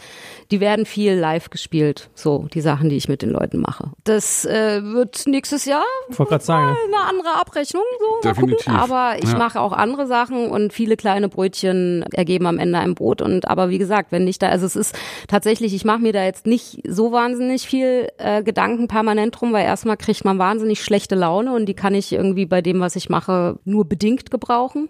Aber ich kann es ja eh nicht. Also das ist halt das Ding, immer wenn ich versucht habe, irgendwie zu kontrollieren und, und zu, zu strukturieren und zu planen, lief eh alles anders. Und äh, das Einzige, was dann passiert ist, wenn ich mit gewissen, also mit so ganz bestimmten Erwartungen in eine vermeintliche Zukunft gestartet bin, dass so dieser Scheuklappenblick, es ist so wahnsinnig geradeaus. Der Weg ist so, oder? Es ist so Google Maps, der ist so vorgegeben. Und ich glaube, dass ich einfach immer wieder dann auch Dinge verpasst habe, die vielleicht gar nicht in meinem Kosmos stattgefunden haben. Und ich glaube, der Anspruch daran, sich dem zu öffnen und angstfrei zu sein, das ist utopisch. Also ich würde lügen, wenn ich sagen würde, ich habe nie Angst vor morgen oder übermorgen oder dem Tod oder der, was auch immer, ja. Aber das hinzunehmen, dass das Universum eh irgendwie ein ziemlich chaotischer Ort ist und dass das am Ende, das Chaos siegt eh immer und dann zu sagen, naja, dann gucke ich mal, was um mich drum so passiert und greif gegebenenfalls zu oder lauf mal irgendwo anders lang oder äh, verlass meine Komfortzone oder wie auch immer. Und das lernt man halt, wenn man oder ich zumindest habe es dadurch gelernt, dass ich lange Zeit äh, ja eben nicht wusste, wie ich irgendwie in zwei, drei Monaten meine Miete zahlen soll. Es erschreckt einen dann zumindest nicht so. Ne? Also du stehst nicht plötzlich vor so einem völlig unerwarteten Scherbenhaufen. So, sondern da ist, ah ja, geil, wie Scherbenhaufen, ja, kenne ich, äh, gib mal Feger. So. Mhm. Oder, oder gib einen Teppich, den lege ich drüber. So, ja. das ist, bin wahrscheinlich dann eher ich. Also wahrscheinlich nehme ich jetzt nicht, oh, ich baue ein Haus aus den Steinen, aus den Trümmern. Nee, ich nehme dann eher so einen Läufer und pack den drüber, dann sieht's keiner.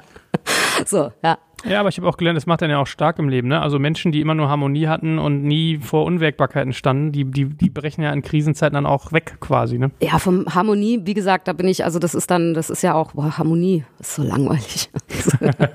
ich will Denkern. Braucht man in der eigenen Biografie manchmal auch irgendwie einen kleinen Knick, dass man das machen kann, was du machen kannst? Ich glaube, jeder Mensch findet in seiner eigenen Biografie Knicke.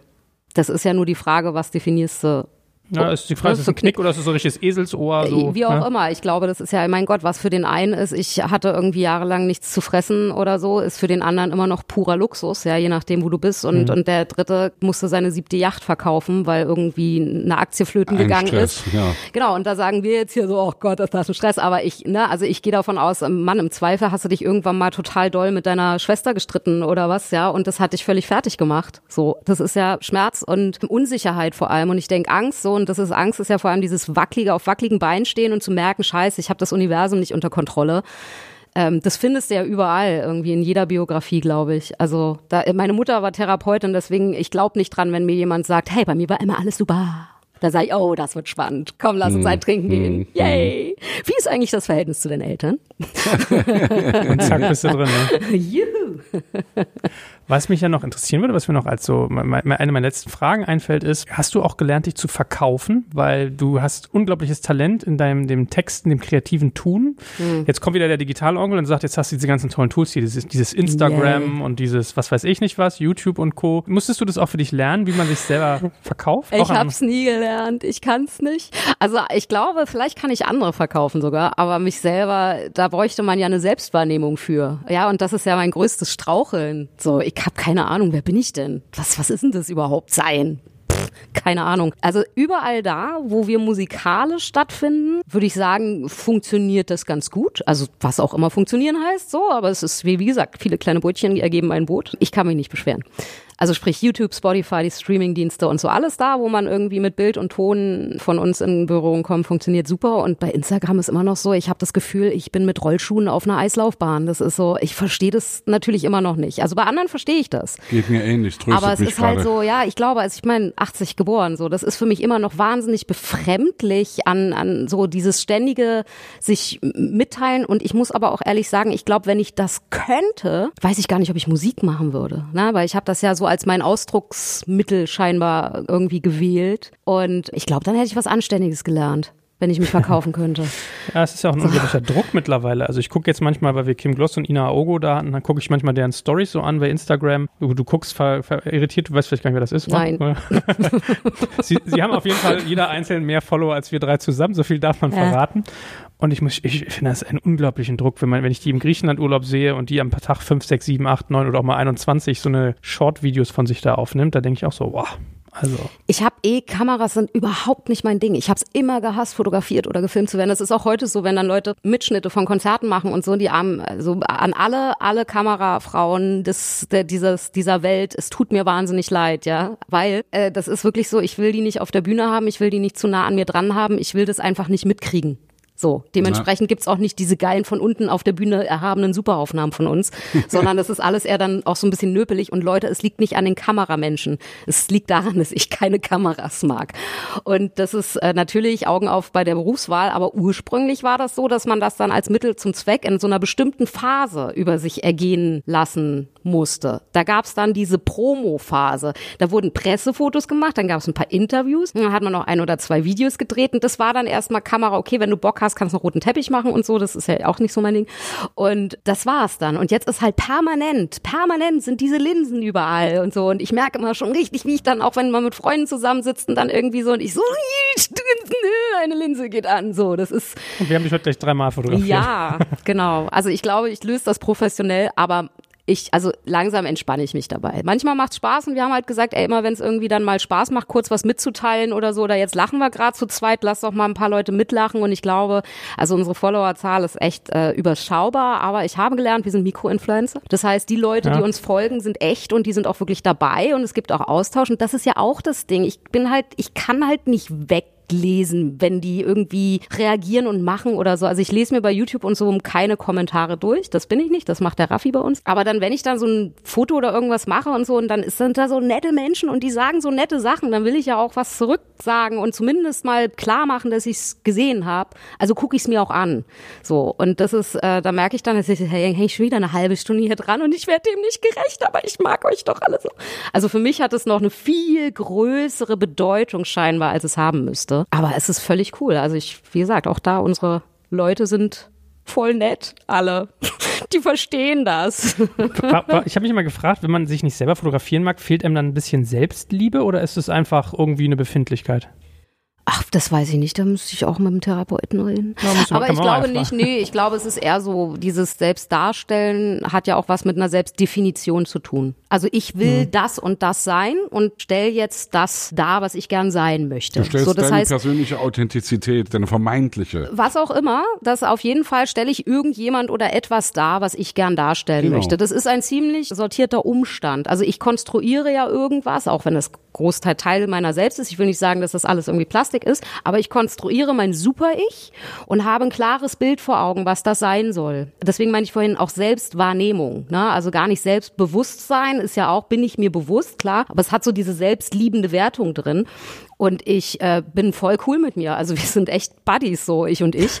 Äh, wir kommen echt gut miteinander klar. Aber ich mache mir da halt nicht so, ich, ich glaube, es ist zu zerstreut einfach. Also ich bin einfach ein totaler Wusel. Mein Kopf ist das Wuselparadies. Und äh, ich weiß gar nicht, wer ich bin. Und ich weiß auch gar nicht, ob ich mir diese Frage beantworten muss. Bei Digital Kompakt ist ja so, jede Person, die wir illustrieren auf unseren Podcast-Covern, die ist immer gezeichnet. Also ja. es ist wirklich eine Illustration und kein Foto. Es hat einerseits den Charme, wir müssen nie auf Bildrechte achten beachten, weil es sozusagen künstlerisch verändert ist und es ist auch alles gleich. Also du hast nicht so Farbwert ist unterschiedlich oder oder. Ich habe ganz oft gesehen, du hast bei manchen Leuten Grottenfotos, lässt sie illustrieren und sie sehen genial aus und bei manchen genau umgekehrt. Und ich bin zum Beispiel einer der Umgekehrten. Ich habe so den Eindruck, ähm, bei Fotos und noch krasser bei Illustrationen wird immer nur eine Facette von mir eingefangen. Richtig. Das macht mich manchmal, das wurmt mich. Da habe ich das Gefühl, ja. so sehe ich nicht aus. So, das ist so. Vielleicht ist es das. Das könnte gut sein. Und was mich auch wahnsinnig nervt, irgendwie, da musste ich ja auch irgendwie durch und davon habe ich mich so weit es geht in unserer Welt gelöst, dass alle immer versucht haben, mich hübsch zu machen. Das ist so Quatsch. Also weil warum? Ne? So ist es so ein, warum ist, besteht dieser Anspruch an mich immer irgendwie, dass es hübsch sein muss? Leute, ihr scheitert, weil das, das, das ist überhaupt nichts, was in meinem Leben irgendwie eine Rolle spielt. Und das wird dann so verzweifelt so albern. Weißt du, so. was das Lustige ist? Seit einer Stunde überlegt, diesen Satz mal anzubringen. Äh, da kam auch mal sozusagen eine Songzeile. Als ich dich so hier kennengelernt habe und Kaffee gemacht habe, habe ich gedacht, ja cool, die ist nicht Size Zero, die ist Size Hero. Also für mich bist du irgendwie, ja, so eine Type. So ja, richtig süß. Charakter. Size Hero ist süß. ja, so viel mal zu meinem äh, künstlerischen Beitrag heute. das ist süß, ja.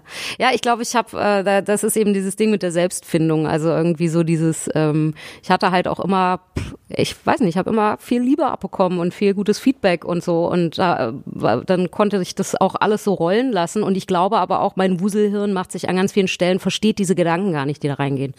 Also das ist so, ich verstehe es dann und nicht, weil ich es doof finde, sondern weil das mein Gehirn einfach nicht hinkriegt. Und manchmal fange ich dann an, mir auch so logische Fragen zu stellen. Also Thema High Heels zum Beispiel. Die Dinger tun weh, die sind scheiße für die Orthopädie.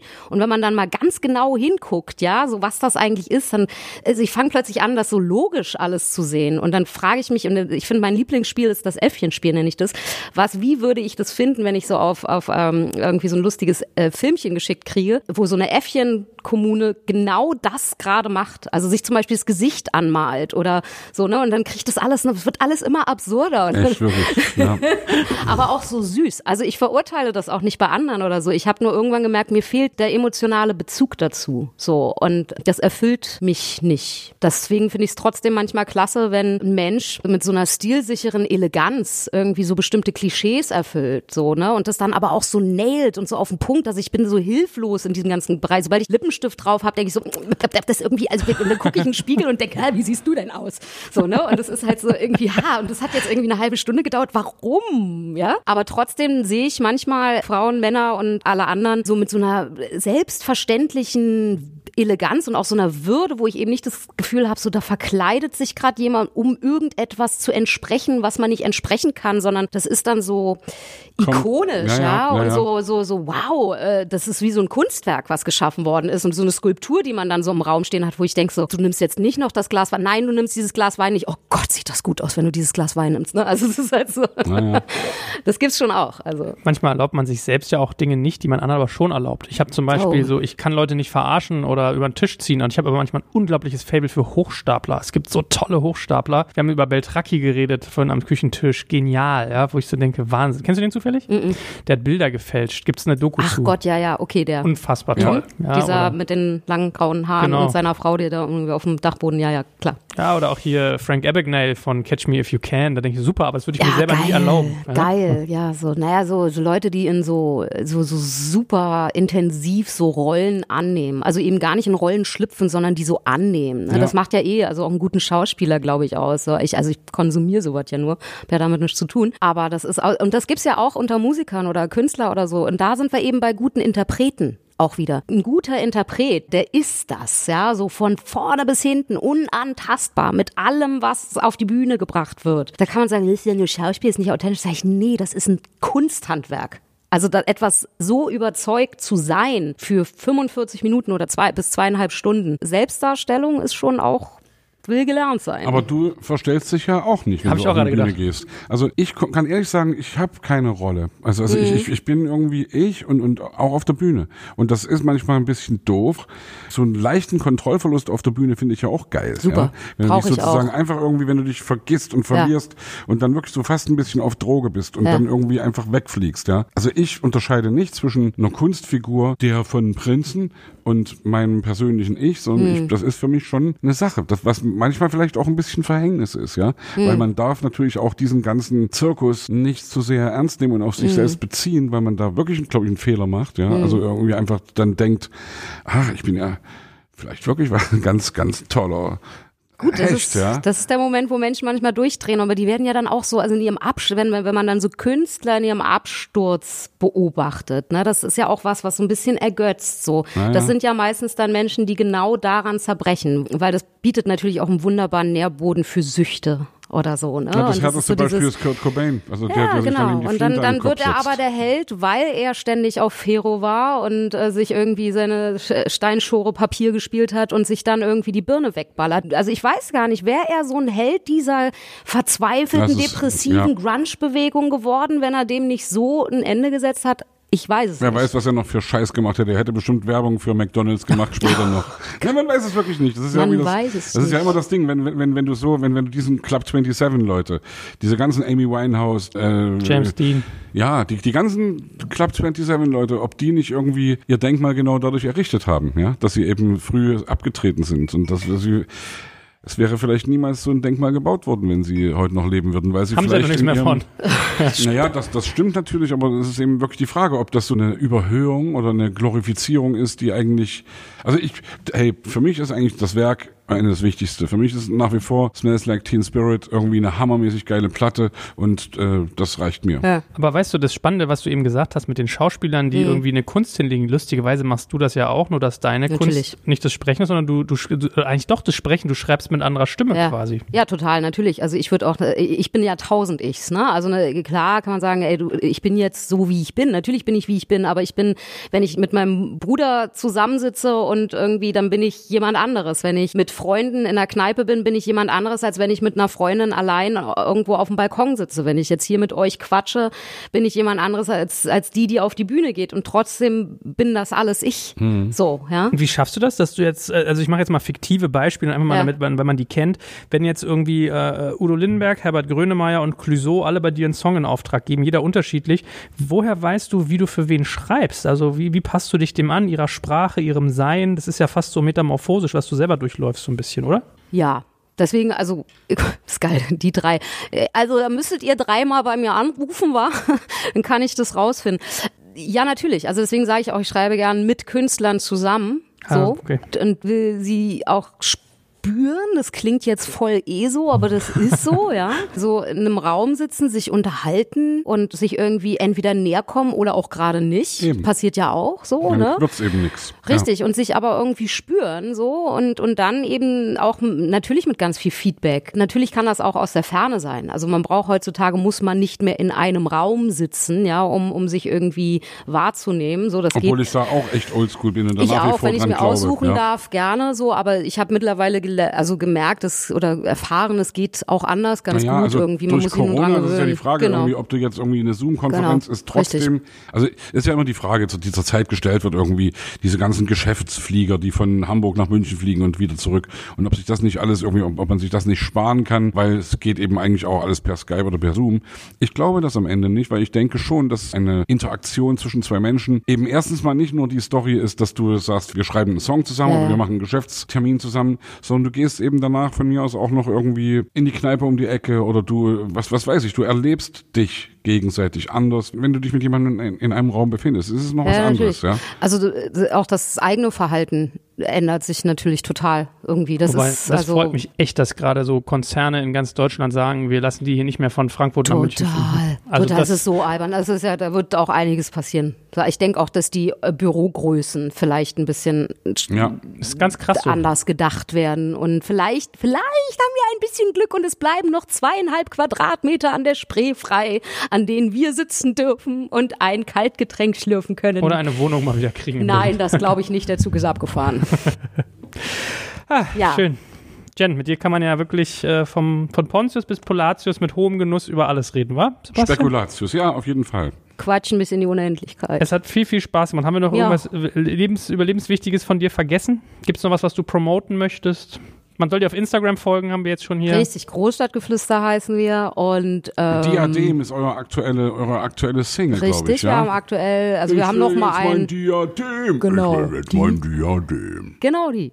Ah. Die sollten wir eigentlich, wollten wir eigentlich zur Tour rausbringen, noch ein Video, das äh, wäre jetzt, ist jetzt sozusagen die letzte Auskopplung von unserem Album Trips und Tricks, was letzten Sommer erschienen ist und ihr überall hören könnt. Und damit. Meine Couch ist übrigens auch ein, eins meiner Favorites. Den fühle ich auch, ja. ja. Ich liebe Den fühle ich immer wieder. Couch. Hm. Siehst du, also wir haben ja auch schon das Medley sozusagen, ja. Also ihr habt ja praktisch schon reingehört, genau. Ihr könnt mal das Album reinhören und äh, so Corona es will, äh, wir sind nächstes Frühjahr auf Tour, Spätfrühjahr und in ein paar Städten gibt's noch ein paar Karten. Nicht in allen, Wobei auch da weiß ich ja nicht, was da noch passiert. Also Leipzig ich habe total ja, ha, na sicher das. ich habe total Hemmungen tatsächlich, das ist neu für die Tour zu werben. Das ist im Moment in den letzten Wochen und Monaten das Allerschrägste, weil normalerweise ist das immer so von Vorfreude geballert in mir drin alles, dass ich eigentlich immer nicht davon aufhöre. Ja, übrigens, wir fahren auf Tour und hier und da poste ich dann auch gerne mal was. So, ey, übrigens, wir fahren auf Tour, hey, kommt ihr auch und so. Ich freue mich da einfach und will, dass das alle hören und sich jeder entscheiden kann dafür oder dagegen. Und im Moment ist das echt mit angezogener Handbremse, aber ich traue mich trotzdem. Wir fahren auf Tour und wenn wir auf Tour fahren dürfen, wäre es schön, wenn ihr vorbeikommt. Genau, und wenn ihr im Frühjahr nicht auf Tour fahrt, dann fahrt ihr auf ja, jeden Fall irgendwann später wir fahren auf, Tour. auf Tour. Und wir fahren auch wieder auf Tour, weil wir lieben es, draußen rum zu Lärm zu machen und irgendwie mit dem Arsch zu wackeln. Dafür machen Bühne. wir das. Ja genau. Wie sagt dein Freund Udo immer dazu? Tourlaub. Wir machen Tourlaub. Oh, ja. Ja, das ist geil. So, wir machen jetzt auch ein bisschen Urlaub für heute. Vielen, vielen, vielen Dank. Es hat sehr Hey, viel Jen. Spaß gemacht. Mir auch. Hammergeil. Dankeschön. Dankeschön. Tschüss.